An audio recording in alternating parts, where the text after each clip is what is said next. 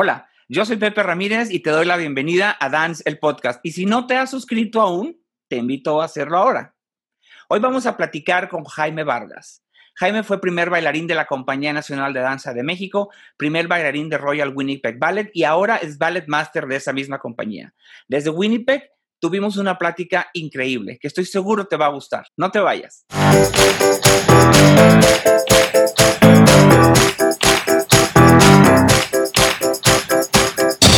Ya estamos aquí y lo prometido es deuda. Estamos con Jaime Vargas. Jaime, ¿cómo estás?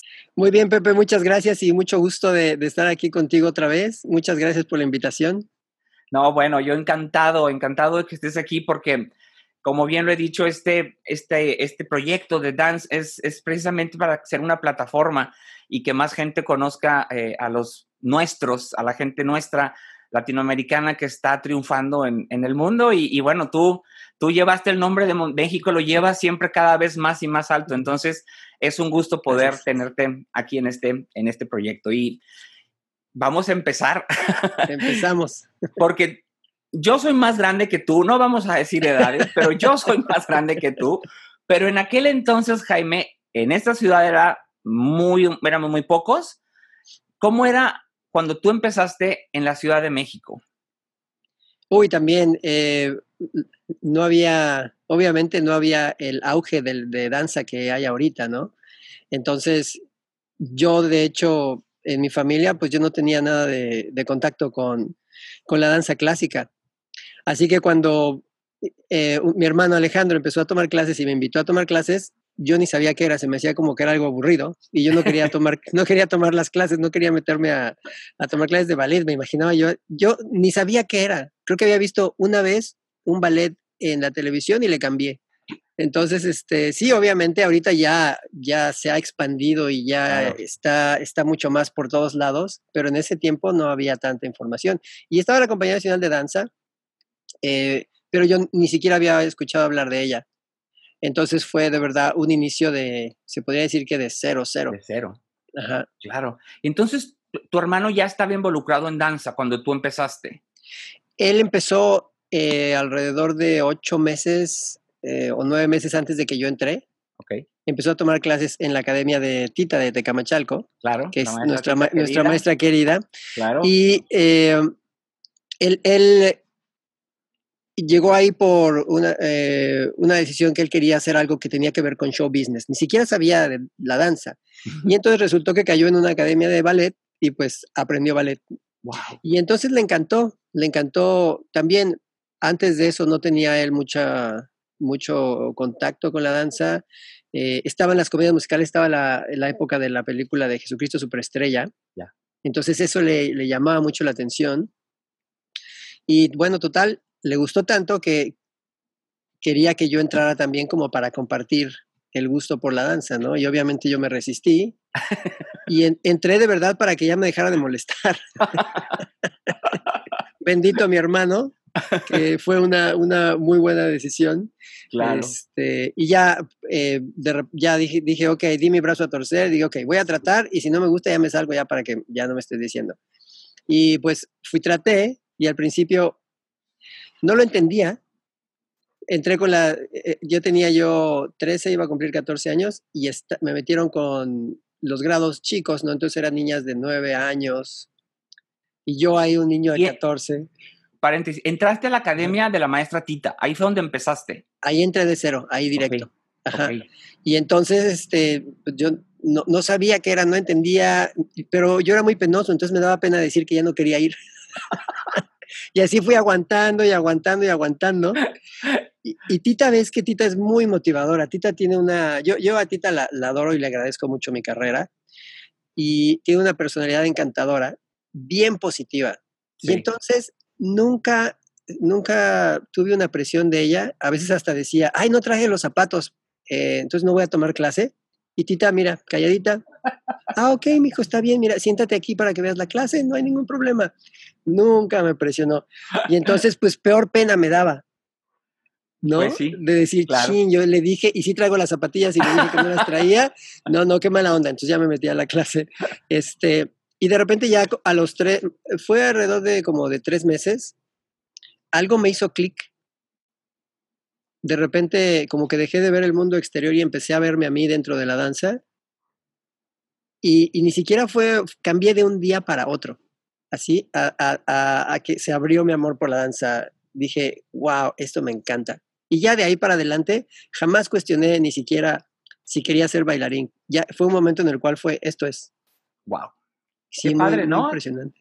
Porque estabas joven y estabas empezando y a los tres meses darte cuenta de, por aquí es, esto, esto está padrísimo. Sí, tú, fui muy afortunado en ese aspecto porque no fue, fue eh, o sí o no y nunca tuve un conflicto en medio. Claro. Ya cuando decidí, ya fue así. ¡Wow! Vámonos, directo. Qué padre, Jaime. ¿Y después de cuántos años estuviste con la maestra Tita? Eh, con, en, el Centro de Arte y Ballet estuve cuatro años y entonces en cuatro años me presionó, eh, me, empujó y me llenaba de clases. Siempre estaba dos años adelante del grado que me tocaba porque decía, aunque no le salga nada, por lo menos se va como acostumbrando al tipo de trabajo que es. Y yo me sentía como araña, pero de repente una cosa que me empecé a dar cuenta es que el grado que sí me tocaba se me empezó a hacer muy fácil. Ah. Y siempre iba dos o tres años adelante de, de, mi año. Entonces tomaba muchas clases, iba en los años adelantados. Entonces pues fui avanzando en, en capacidades muy rápido gracias a tener tanta información que me estaba entrando.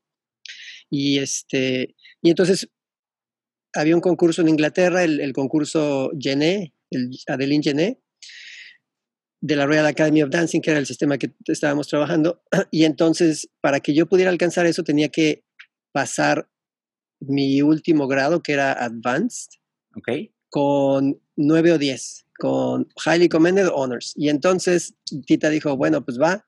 Y entonces empecé a, meter exámenes y exámenes este, ensandwichados para poder alcanzar. Y total, sí alcancé, saqué honors y me fui al concurso de Inglaterra. Así fue como llegué a, allá a Inglaterra. ¿Qué edad tenías? Estaba cumpliendo los 18 años. Fue cuando terminé. Exactamente cuando terminé la preparatoria. Y, este, y ya me fui para allá. Pero cuando me fui a Inglaterra me fui como, me aventé de cabeza porque tenía, tenía 200 libras esterlinas en la bolsa no tenía dónde llegar.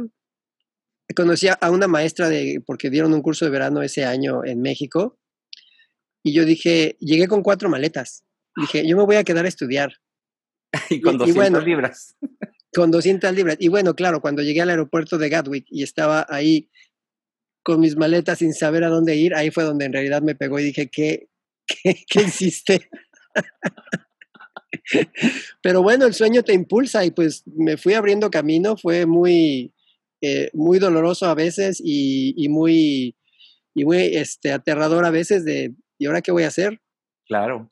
Pero, pero bueno, lo fui a encontrar. Y aparte mi inglés, que era yo creo que un, un 10% de lo que, de lo que necesitaba. Wow, aparte. ¿Qué, queda, eh, eh, perdón, ¿cuánto tiempo te quedaste? ¿Cuánto tiempo fue lo que, lo que permaneciste en, en, Inglaterra?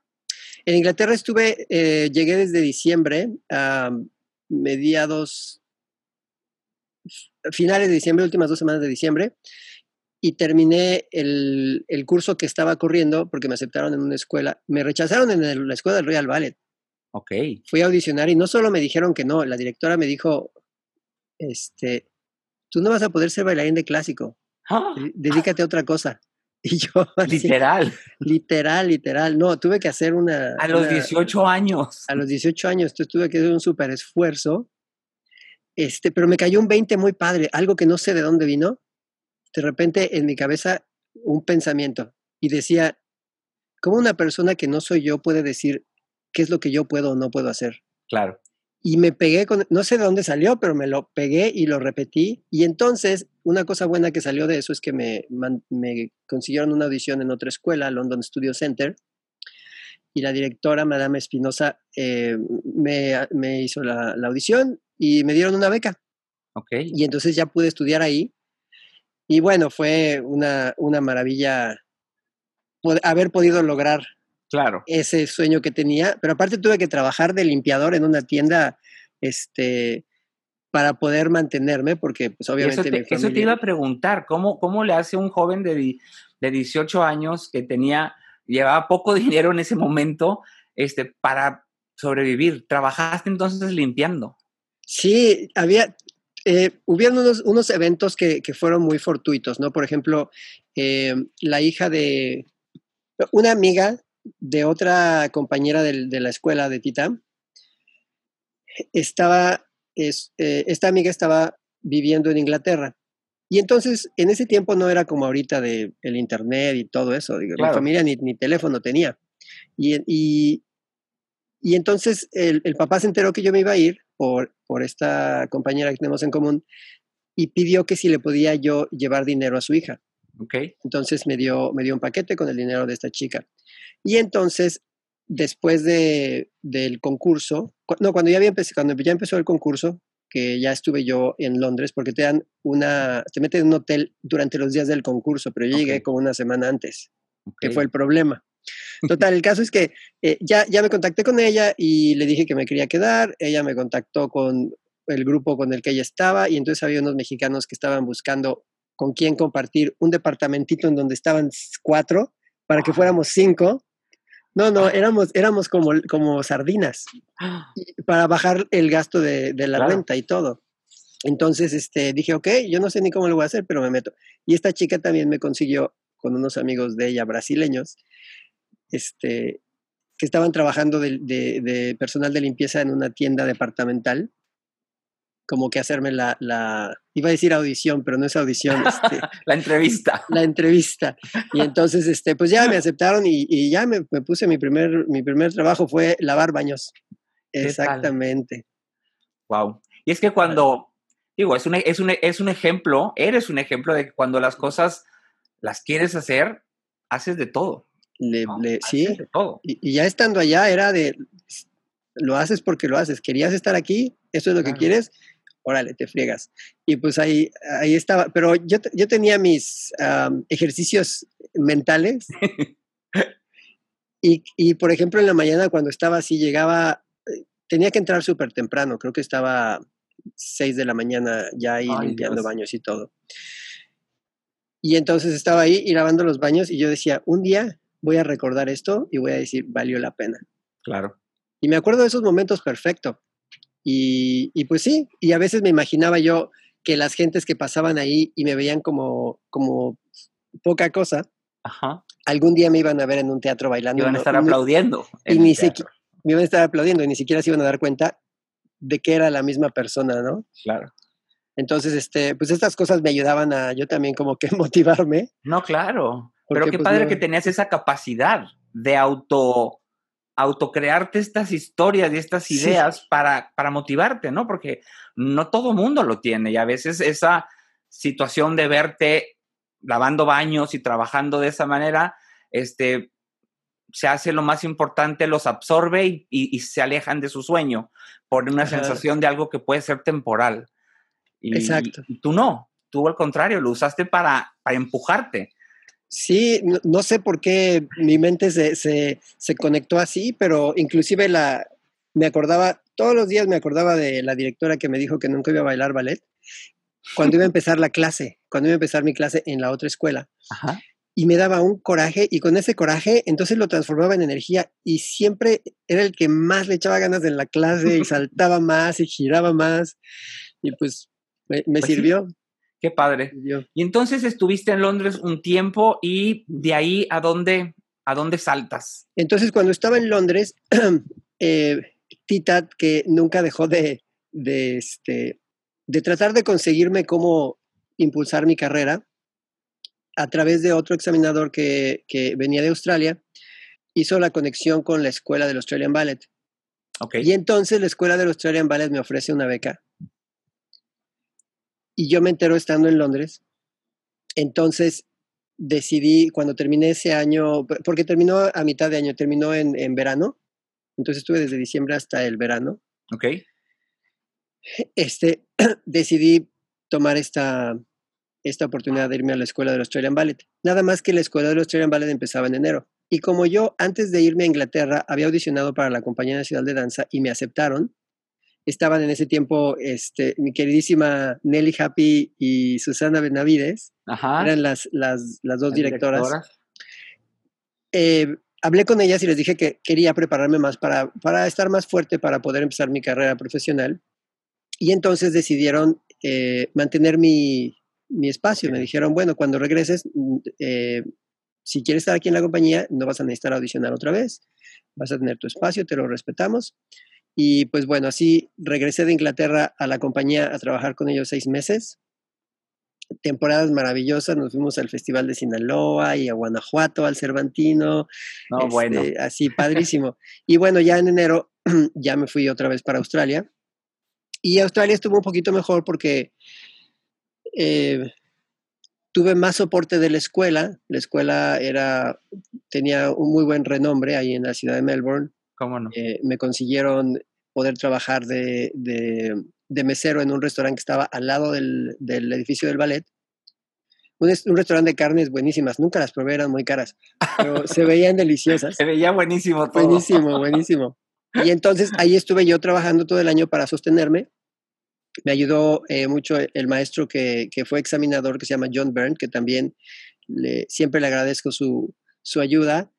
Y, y, ahí estuve todo el año, entré directo, en esa época eran tres años en la escuela profesional, yo entré directo al tercer año y me gradué en, ese año que corrió. Entonces estuve ahí desde, desde eh, finales de enero porque me enfermé de varicela antes de irme y me tuve que quedar guardado dos semanas. horrible, horrible, una comezón horrible. No, bueno.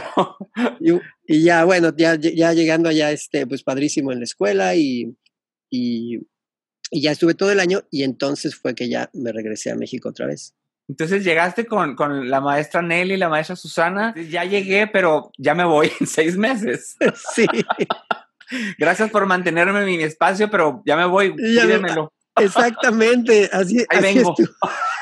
Así estuvo la cosa. Y la verdad que qué linda. No sabes cómo siempre este, me acuerdo de ellas con un gran cariño porque, porque tuvieron la, bueno, la amabilidad de ofrecerme el espacio de esta manera y la visión de, ver en mí un, posible elemento para, para la compañía de Ciudad de Danza que pudiera ser algo que tuviera una, una importancia.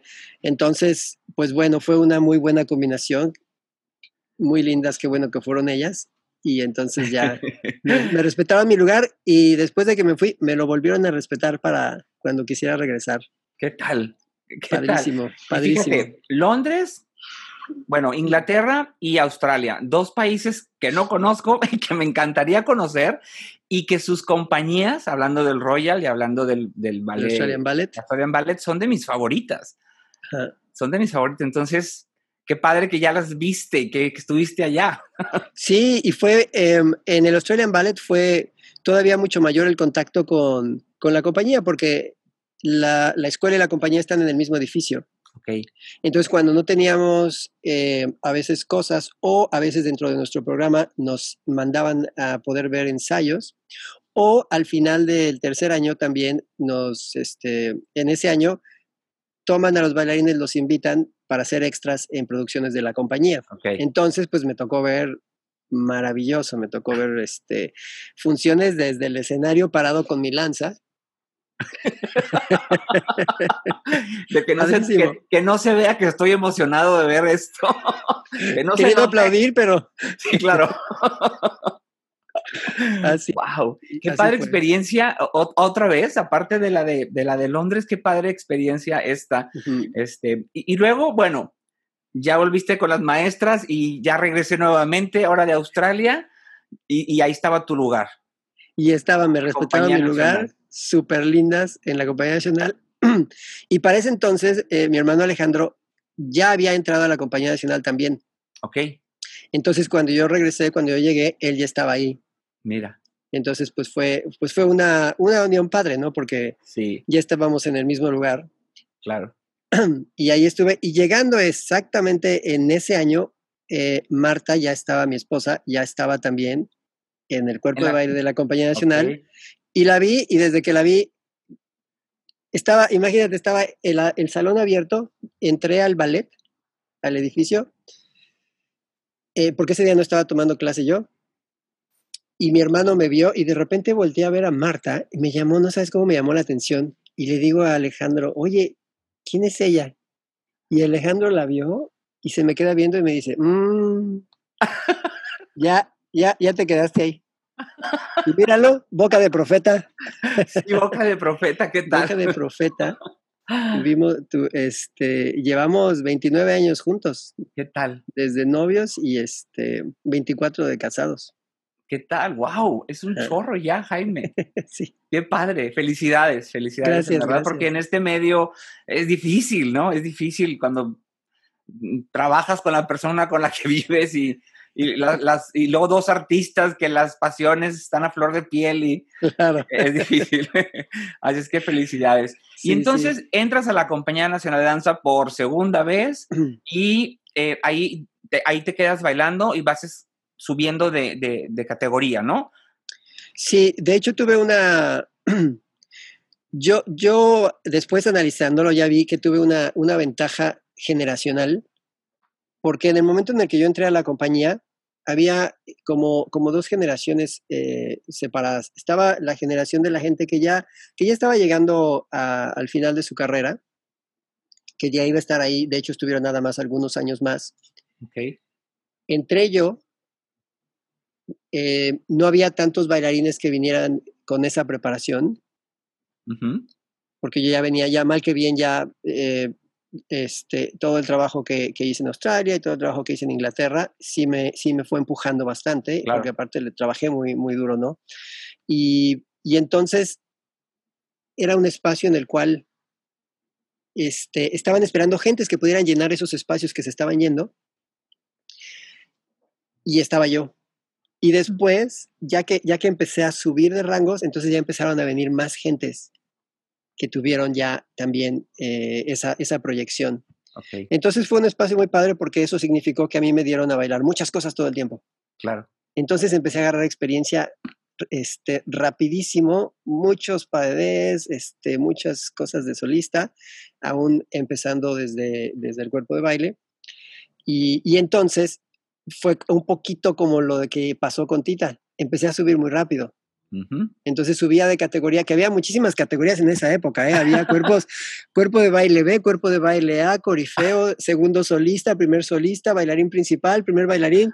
Era un chorizo, era un chorizo de categorías. Y entonces, este, pues bueno, yo casi cada año yo empujaba una categoría para arriba. Entonces, este, entonces eh, fue la verdad muy padre porque yo quería bailar. Llegué a bailar y bailar me dieron claro. De todo, de todo hice. Y entonces me, me daban oportunidades de hacer pues, pa- eh, papeles de solista, aún estando en mis rangos de cuerpo de baile. eh, y obviamente tenía que hacer todo el trabajo de cuerpo de baile que me tocaba. Entonces tenía una doble carga de trabajo muy padre que me mantuvo bien ocupado, eh, siempre empujando hacia adelante, con, con mucha experiencia en poco tiempo. claro. Y eso, pues bueno, me ayudó muchísimo. Sí, yo me acuerdo, eh, bueno, nos conocemos desde hace muchos años y yo me acuerdo eh, ir, a, ir a la Ciudad de México y ver funciones y, y verte y, y verlos, ¿no? Y, era de acá, de Mon- siendo yo de, de- de provincia, de Monterrey, ir a la Ciudad de México y a ver danza era algo siempre muy, muy motivante. Este, bailaste con un, muchísimas, con un chorro de partners, ¿no? Muchísimo, ajá.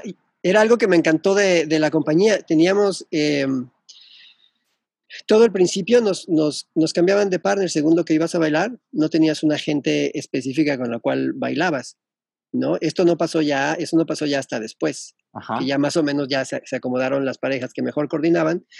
em, pero al principio sí, bailaba con todo el mundo. Y una de las cosas que ayudaba era las funciones del lago de los cisnes y las funciones de cascanueces. Y especialmente las del lago, porque como las del lago eran cortas, Ajá. en, en duración, una hora y quince, pues eran muchas. Había eh, de 25, me, me tocaron temporadas de 30 funciones. Wow. Y entonces en esas 30 funciones, pues me tocó bailar con dos o tres este, partners diferentes y tenías un partner diferente para el cisne blanco y a veces uno diferente para el cisne negro. Ah, ¿qué tal? Si, ba- si bailaba cisne blanco, solo hacíamos cisne blanco. Si bailamos cisne negro, solo era el padre. Entonces, obviamente, mucha oportunidad para, para, este, para bailar con, con muchísima gente. Pues, sí, claro. La, el, el, desarrollo del, del, parneo también creció en su capacidad muy rápido por toda esa experiencia. Sí, y eso es algo que yo me acuerdo de los comentarios, ¿no? De, de la gente, los maestros, de, del buen partner que eras, bueno, que eres, de seguro, ya no estás bailando, pero, pero el buen partner, partner que es Jaime, y, y, bueno, aquí vemos la razón, era todo ese tener que ensayar con, con todas, y, y, como lo sabemos, pues cada una es diferente cuerpo, diferente eje, diferente todo, ¿no? Y tuve una cosa que les voy a decir el secreto, nada más no se, lo digan, no se lo digan a nadie, que fue, que fue también muy benéfico en eso, y es, una, y es un punto clave fuera de las veces, de las temporadas que me pegó mi ego, como todo, como todo artista, yo siempre me, me rendí a ajustarme a la bailarina. Porque ves que llega un poco esa cosa del ego de no, no, hazlo como, como yo, porque yo estoy acostumbrado así y todo. Y, yo, y yo lo peleé, a veces me pasaba y a veces lo peleaba. Y entonces lo peleé y empecé a a decir, ok, no, yo me ajusto. Yo me ajusto y gracias a esa mentalidad de yo me ajusto, me volví un partner bien observador porque tenías que estar, tenía que estar a las vivas de los pequeños cambios que tenía cada, cada partner con, la que estaba, con el que estaba bailando, con la que estaba bailando, y poderme ajustar en el momento. Y entonces, gracias a eso, eh, cuando fui a Japón podía bailar con partners así de un día para otro. A veces eh, iba de invitado a escuelas eh, a bailar y nunca decía que no.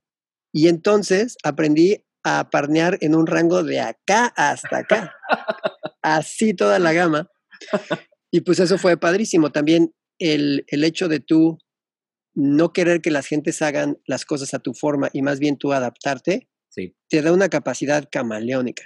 Parece, parece contraproducente en cuestión de tu ego, pero en realidad es una cosa que te, que, te crece y después agarras a un partner. Cuando fui a, a, a bailar al Festival de Cuba, que me tocó bailar con Aleide Carreño, nos dieron un ensayo en la mañana, eh, la noche que bailábamos, porque ella estaba muy ocupada bailando muchas cosas. También estaba en temporada del Ballet Nacional.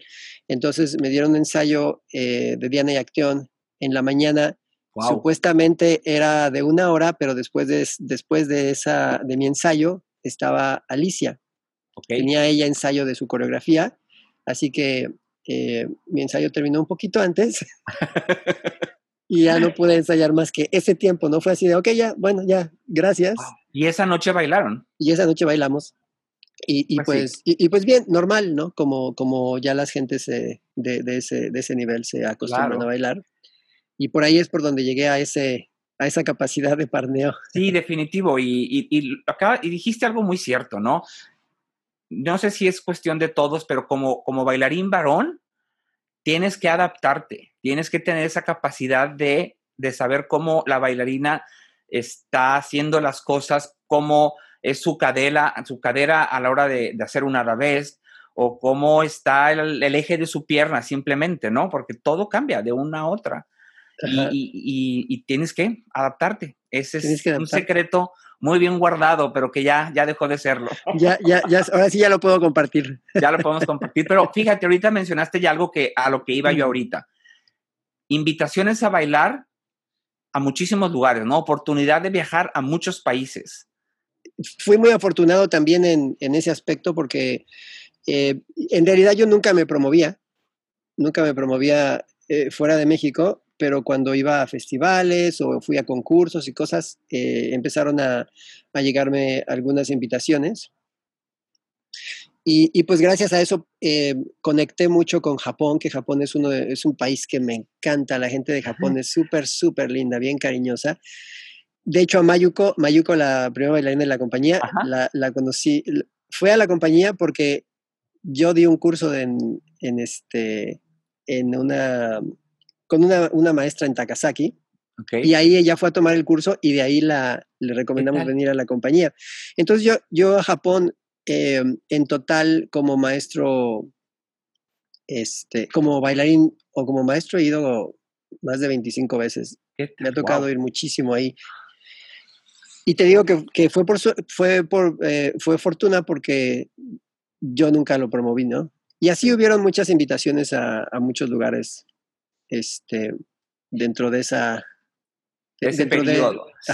Y qué padre, porque yo me acuerdo, eh, no, somos, no éramos Japón, obviamente, pero cuando, en la época que yo pude dirigir la compañía aquí en Monterrey, tú viniste. Y para mí fue un gusto increíble poder lograr que vinieras a bailar con la compañía y, y tenerte acá. Fue, fue una experiencia que todavía recuerdo con muchísimo, muchísimo cariño, la verdad. No, y yo también, me encantaba ir a, Monterrey, me encantó cuando, cuando, cuando me invitaste y empecé a tener esa relación con Monterrey, porque una de las cosas que yo siempre, por alguna razón también, yo siempre fui muy nacionalista en ese aspecto, y yo decía, es que, es que sí podemos y tenemos toda, tenemos toda una cantidad de artistas y de talento en México y de creatividad y de cultura fascinante. Y entonces, este, nada más falta como que la gente se motive, la gente vea que sí se puede, ¿no? Claro.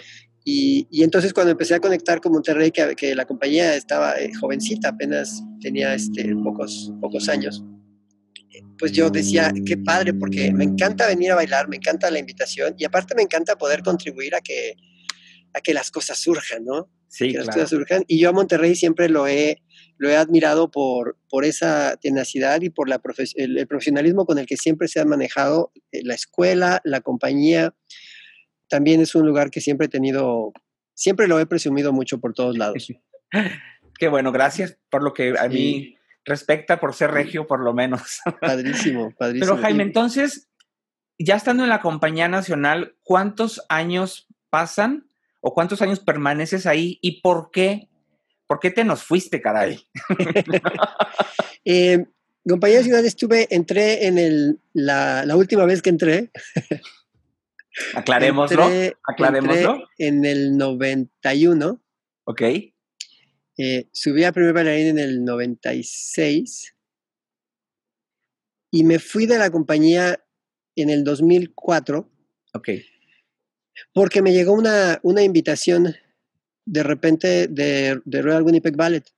Y era un momento en el cual en la compañía yo había bailado ya, ya la gran mayoría de los roles principales, eh, la, gran cantidad de repertorio que tienen, que me encantó, toda la, toda la parte clásica y contemporánea que empezaron a meter gracias a Cuauhtémoc también, y a todos los, los, directores, ¿no? Cómo fueron organizando sus, sus temporadas. Eh, y entonces era, fue un momento que no es que estaba yo buscando algo, simplemente fue que se dio la oportunidad. Eh, estaban buscando primeros bailarines aquí en, en la compañía los primeros bailarines no, no audicionan, sino mm. que más o más bien se conectan.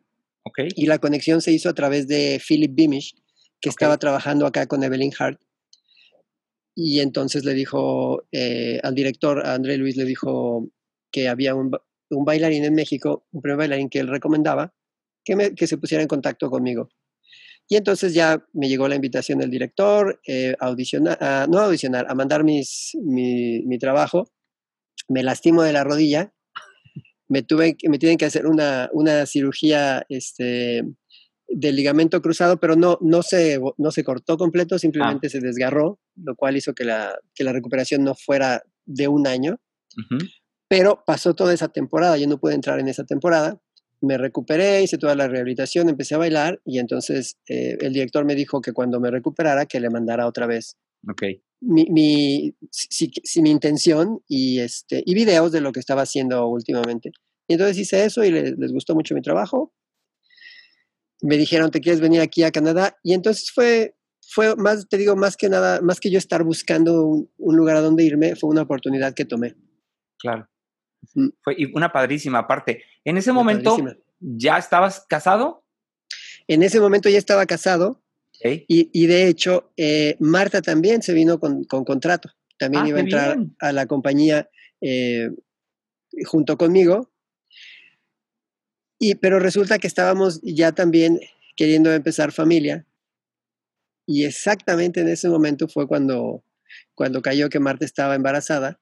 Y entonces llegamos aquí y, eh, y ya decidió, bueno, obviamente en embarazada no puedes ya, ya no, no pudo bailar al principio, tuvo que estar muy, muy este, tranquila. De hecho, no pudo viajar a, Canadá a acompañarme luego, luego, tuvo que esperarse unos meses hasta poder viajar. Y, ya, ya que se vino aquí conmigo, como no conocíamos el sistema, es nuevo, es una ciudad padrísima, es un país muy bonito con, con unos sistemas también muy padres, pero todo es nuevo. Claro. Y en lo que entendíamos el sistema y nos acostumbrábamos y nos acomodábamos, entonces decidió ella dedicarse a estar con, con Daniel para poder ajustarse, adaptarse y todo. Y entonces yo tuve también la fortuna de poder estar haciendo guesting con la Compañía Nacional de Danza por dos años.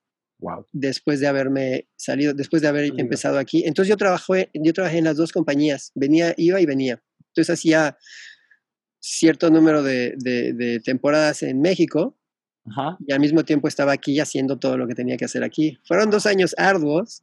claro. Pero, pero, pero padrísimos. Fue una experiencia muy, muy padre y la cual eh, le agradezco yo a, Darius Blacher porque él era el director en esa época y él tuvo la visión de, de poder abrir esa puerta, de tener un bailarín, ahora un bailarín, primer bailarín residente en otra compañía que pudiera estar regresando, que yo conocía el repertorio, entonces cuando llegaba no necesitaba tanto tiempo para, para ajustarme. Generalmente iba por una semana, ensayaba las cosas que ya sabía con las gentes que más o menos ya había bailado y entonces ya era, eh, era muy eficiente.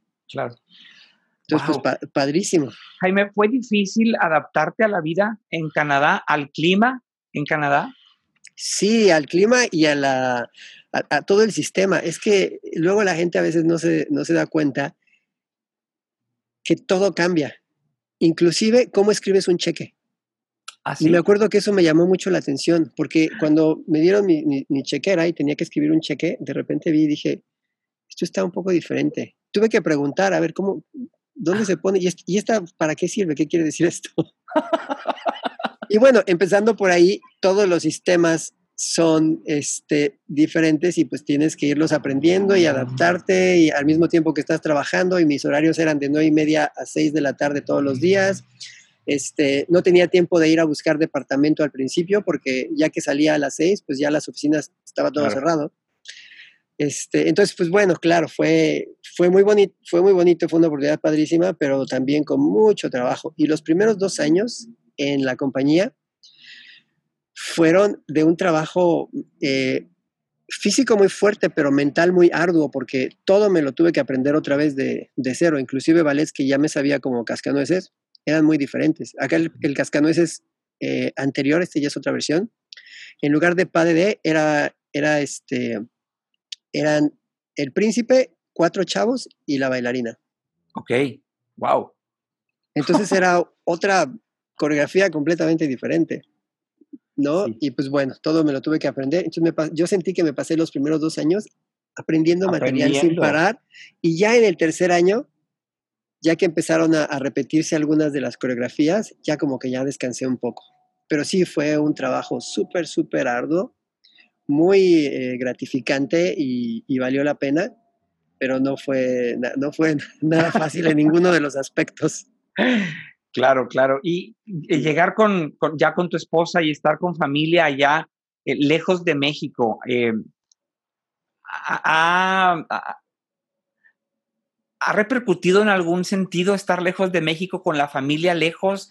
Eh, ¿Cómo se las arreglan una pareja joven como ustedes, artistas, viviendo en un país, pues no es tan tan lejano, pero, pero está lejano, está lejecitos, y, este, y con un sistema en todo diferente, con un clima diferente. Pues sí, ha sido, ha sido un reto, ha sido muy, muy padre en unos aspectos y, y, un reto en otros porque, por ejemplo, eh, mis hijos nacieron aquí. Entonces, yo no tengo hijos mexicanos, yo tengo hijos canadienses. Ellos han crecido en la sociedad canadiense desde el principio y la entienden mejor que nosotros. Claro. Entonces, eh, hay, hay, muchas cosas a las cuales yo me he tenido que adaptar en relación con ellos porque yo no las hacía así. Porque en México no funcionan así. Un, pequeño ejemplo. Eh, aquí la gente, cuando los niños eran chiquitos y los invitaban a una fiesta de cumpleaños, la invitación decía de dos a cuatro. Y pues yo siempre me voy a tiempo a las cosas, ¿no? Estoy acostumbrado en, en la danza a esa disciplina. y pues llegábamos a las 2 y veía, que iba, y veía que iban llegando todos al mismo tiempo. Estábamos en la casa de las personas así y, y, podíamos estar en el medio de la, de la plática y, todo padrísimo. Y al 10 para las 4, todo el mundo se levantó, empezó a recoger, el, ayudaron a lavar los trastes, todo lo que tenían que hacerse. Y, veo así como hormiguitas, todo el mundo haciendo cosas así. y a las 4 de la tarde ya estaba saliendo el último de la puerta.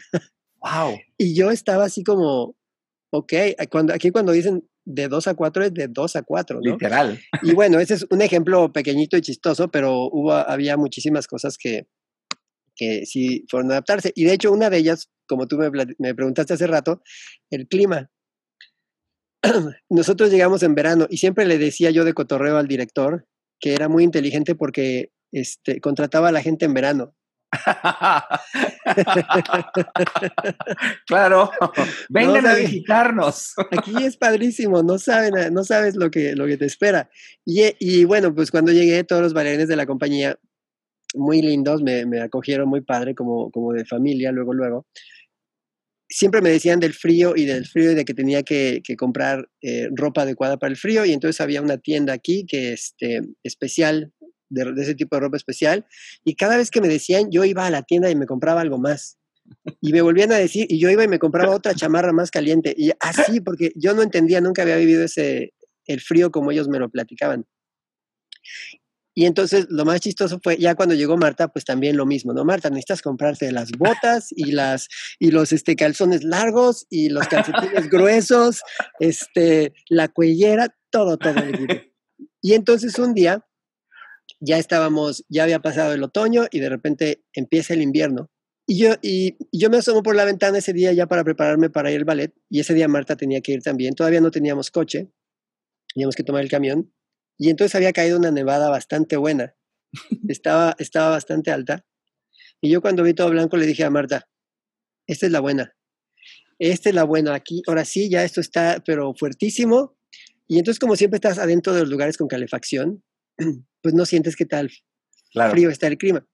Fui, me puse mi, mis calzones largos, mis calcetines gruesos, mis botas este, forradas, me puse mis, mis, mis, pantalones gruesos este, que tienen doble capa, tres capas encima con mi chamarra de 40 grados bajo cero, una chamarra como de expedición que traía, este, una cuellera, este, mi, mi gorra, y además se me veían los ojos y, y, unos guantes gruesísimos. Y así voy como hombre de las nieves caminando por la, por la nieve. No había pasado ni media cuadra y yo me estaba asando. Claro. Asando. Y entonces ya estábamos en el camión y todo el mundo se nos quedaba viendo así como que medio se reían, pero no querían reírse. Y yo así como, ¿pero qué está pasando? ¿Por qué está pasando esto? Y no, estábamos como a 5 grados bajo cero y yo me había vestido como de 50 bajo cero. yo no sabía que era gradual. Claro, ya lo viviste. ya lo vi, y el director de, de orquesta, que este, en ese tiempo estaba trabajando, también estaba ahí en el edificio todo el tiempo, nos encuentra en el elevador del, del edificio del ballet y muy discreto, casi como que no nos quería ver y de repente voltea y dice, oh, ¿ustedes habían visto nieve alguna vez en su vida? y yo así, sudando. wow, qué de cosas, porque sí es cierto, es un lugar muy frío Winnipeg, ¿no? Ajá. Creo que en algún momento estuvimos intercambiando mensajes tú y yo por WhatsApp y estabas como a 30 bajo cero, cosas así. Sí, e, eso es común. El, el invierno dura promedio cinco meses. Wow. Y a veces mucho, y a veces empieza a enfriar súper rápido y súper fuerte. Entonces, eh, me han tocado temporadas que ha tocado con el, con, con el, este, el wind chill, Ajá. Con, el, con el viento, hasta 51 bajo ceros. Bajo cero. La sensación térmica por el, por el viento. La sensación térmica por el viento, 51 bajo cero. Eso quiere decir que estábamos como 42 bajo cero en temporada real, en, temperatura real. Y, y, han pasado cosas así como de repente, no sé si se acuerdan, hace, no sé si fue el año pasado o hace dos años, eh, Chicago estaba a 25 o 30 grados bajo cero y se hizo toda una cosa así en las noticias y todo. Eh, ese día yo estaba chateando con una, una persona diciéndole, aquí en Winnipeg, hoy, este día de Chicago, estamos a 40 bajo cero. Y aquí la gente sale normal a trabajar como si los niños van a la escuela, este, como si nada pasara, exactamente, exactamente igual. Pues sí, qué, diferente, qué diferente a las, las, lo que viven ustedes en Winnipeg, lo que vive quizá la gente en Chicago y lo que vivimos acá en México, ¿no? Las, las temperaturas y las condiciones con las que sí vas a trabajar o no vas a trabajar, o si van a la escuela los niños, baja a cero grados y ya nadie quiere sacar a los niños a la calle y allá yo creo que cero grados es normal. sí, exactamente. Aquí cero grados es... Los niños salen normal. Claro. Eh, no los sacan al recreo afuera, no los dejan que salgan a su, a su, a su recreo fuera cuando está más frío de 25 grados bajo cero. Wow. Pero a 20 sí. Pero a 20, 24 grados bajo cero, órale para afuera. los sacan al patio. wow. Oye, Jaime, ¿cuántos años estuviste en la compañía en Winnipeg bailando? Ah, aquí llegué en, en el 2004 y estuve bailando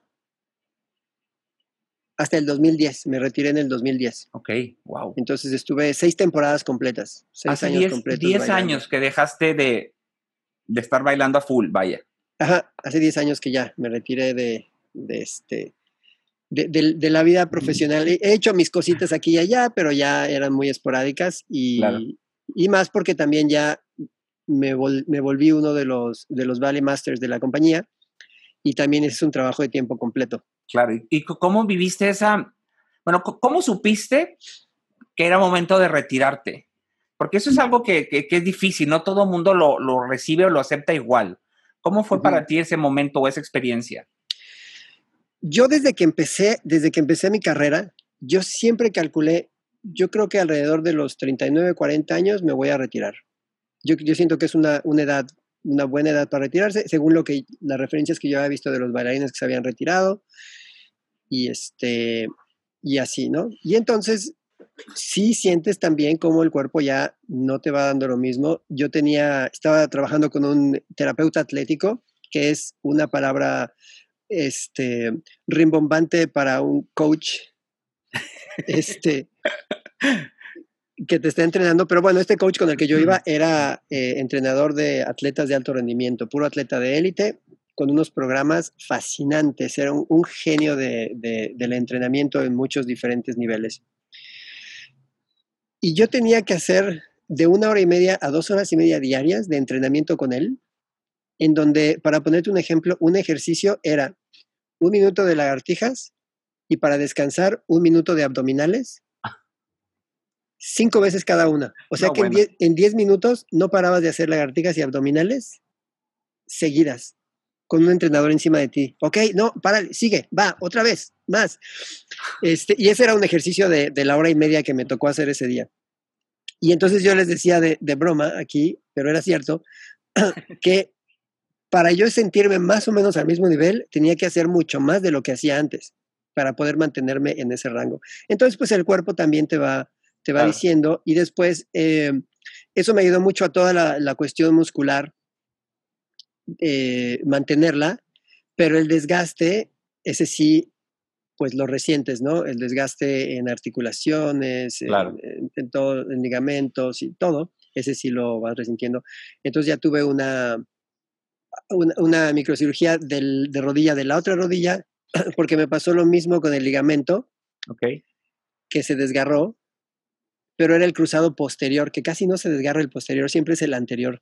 Okay. Pero bueno, se, se, desgarró un poco y entonces después de esa cirugía ya, ya sabía que ya esa era como mi, como mi última llamada. Eh, regresé nada más para, para terminar la temporada y, y ya me retiré este, en esa época. ¿Fue difícil la transición o el momento? Sí, fue muy difícil porque porque el, artista, el, ejecutante, el bailarín, el ego, siempre siente como que esa parte se muere, como que ya, como que todo lo que has hecho todos esos años y esa carrera de repente ya se fueron, ya no sirven para nada. Y bueno, es, nos encanta ser dramáticos en, esta, en esto de la artisteada. Porque, no es así. Porque no es así para nada. No. Se abren muchas puertas y aparte tienes una capacidad y una eh, experiencia muy importante y todo. Y a mí siempre me encantó, al mismo tiempo que iba, eh, que, sea, que era bailarín, me encantaba dar clases, me encantaba compartir eso. Y no tenía tanto tiempo, pero siempre que podía daba un curso aquí, allá, daba clases. Así nos entre notita desde el principio como todos los bailarines hombres éramos becados, si llegaba uno nuevo, el que estaba en un nivel más arriba tenía que darle clases. Claro. Entonces se hizo como una, una convención de que ya así era. Y, pero me encantó. Entonces yo iba corriendo las dos carreras al mismo tiempo. La de, la de maestro estaba como subía y bajaba, mientras la de bailarín estaba así súper fuerte. Y entonces también sabía lo que quería hacer cuando terminara era, no, tenía duda de que yo quería ser maestro eh, de danza en alguna escuela o en la compañía si había espacio y bueno, resulta que sí, que sí se dio que, fue un buen momento y, ya hice mi transición para, para hacer eso. Entonces al principio, pues, claro que sabes de danza y todo, ¿no? La parte de dar clases eh, no, era, no era tanto problema, como la continuidad de que tienes que dar clases todos los días, de que tienes que llevar ensayos todos los días y la logística que nosotros manejamos aquí, toda la organización que, se hace detrás de una producción pasa por nosotros. Nosotros tenemos que organizar los itinerarios, las, eh, los elencos, eh, lo, que ese ballet tiene que ver con producción, asegurarnos de que, por ejemplo, todos los, los props, todas las, este, todos los elementos de producción que se necesiten para la obra estén en el salón para los ensayos.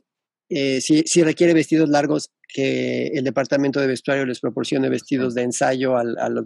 Todo, todo, todo, entonces lo estamos coordinando nosotros. Entonces es un chorro de, trabajo que no estaba acostumbrado a hacer y pues sí me tuve que acostumbrar eh, a, a, entender qué era, qué es lo que tenía que hacer bien y a irlo llevando y desarrollando, ¿no? Claro, porque como bailarín, pues tú nomás tomabas tu espada que alguien puso ahí. Exactamente. Para el ensayo, pero ahora tú tienes que asegurarte que la espada esté ahí. Exactamente, asegurarme que la espada esté ahí para los demás. Claro, wow. Y, entonces, eh, después de un año, surgió una oportunidad en la cual yo di una, una, una clase en Israel. Cuando fue mi retiro, fue mi último viaje, eh, en un programa que se llamó Playground for Peace, que es el lugar de juegos para la paz, y es que había un espacio eh, eh, donde estaban dos escuelas, que eran eh, una escuela árabe y una escuela judía, que compartían el mismo lugar de, recreo. Entonces el gobierno de Canadá, nosotros fuimos a bailar allá y fuimos parte de una misión canadiense a Israel. El gobierno de Canadá le regala todos los, los juegos, todas las estructuras de juego a ese lugar como parte de, esa amistad que había entre intercambio entre Canadá e Israel. Y entonces las dos escuelas en medio tenían como un centro de, comunitario, había un salón de danza y entonces ahí tomaban clases de danza gente de las dos escuelas, de diferentes culturas, de diferentes etnias, de diferentes religiones y me pidieron que si yo les podía dar una clase y entonces a mí me encantó, porque eso me encantaba hacer en México, me encantaba toda esta cuestión del, del, alcance comunitario. Y resulta que me vio, eh, estaba ahí el, el, no, el premier de Manitoba y el de Tel Aviv y este, la ministra de Inmigración de Manitoba. Total, el caso es que me llaman para, cuando regresamos aquí a, a Winnipeg, me llama la ministra de Inmigración y va a hacer un programa de mentores para llegar, eh, llevar programas a juventud en riesgo. Ok. Y entonces yo accedo, esto fue, lo hicieron de manera personal a mí, no al ballet. Y entonces yo integré al ballet y ya me, me volví parte del programa de alcance comunitario. Déjame prender la luz porque se está, sí. está oscureciendo. ok, un poquito de luz. Sí, ya te veo más. y entonces, así fue como empezaste con este programa de, o te incorporaste al programa de de Community Outreach. Perdón, me quité, me quité mis audífonos. Ahora ah, sí. no, no te preocupes. Ya. Ya estamos de vuelta. Estamos de vuelta. Y entonces empecé a hacer, eh, eh, empecé a hacer los programas de alcance comunitario. Yo los, yo los diseñé, los desarrollé y yo los, yo los daba. Iba a escuelas, a veces me aventaba programas de una hora o de media hora, dependiendo de escuela eh, primaria, secundaria, prepa o hasta universidad. Eh, a veces iba con el Centro Nacional de las Artes en Ottawa y hacía toda una semana de, trabajo de alcance comunitario. Me aventaba como 17 workshops en cinco días.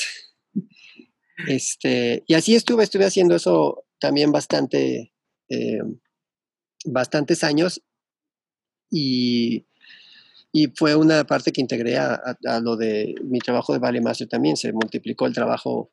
Fue muy pesado, pero muy, muy gratificante también. Claro, me imagino, siempre, siempre cuando hacemos extenso nuestro arte o a lo que nos dedicamos y lo involucramos a gente que quizá nunca ha tenido contacto, es, es padrísimo ver, ver las reacciones, ver los cambios ¿no? en, la, en la gente.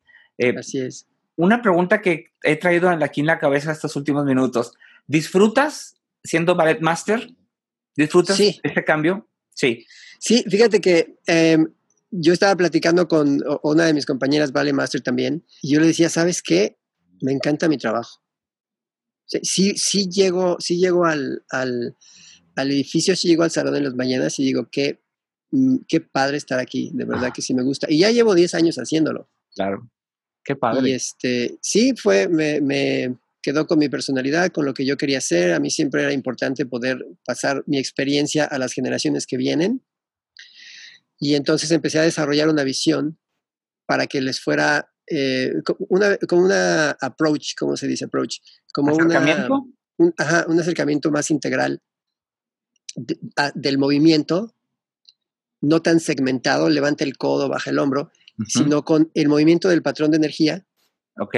Y entonces de ah. repente empecé a descubrir una cosa súper interesante y empezó a funcionar muy bien. La respuesta de los bailarines fue muy buena y mi visión de, la, de, cómo se está moviendo el cuerpo, no esa parte mecánica, eh, lo que es la física y la biomecánica juntas, se empezó a aclarar en mi cabeza y entonces empecé a, a, a descubrir formas de alcanzar el mejoramiento de la técnica, yo siento que de una manera un poquito más directa.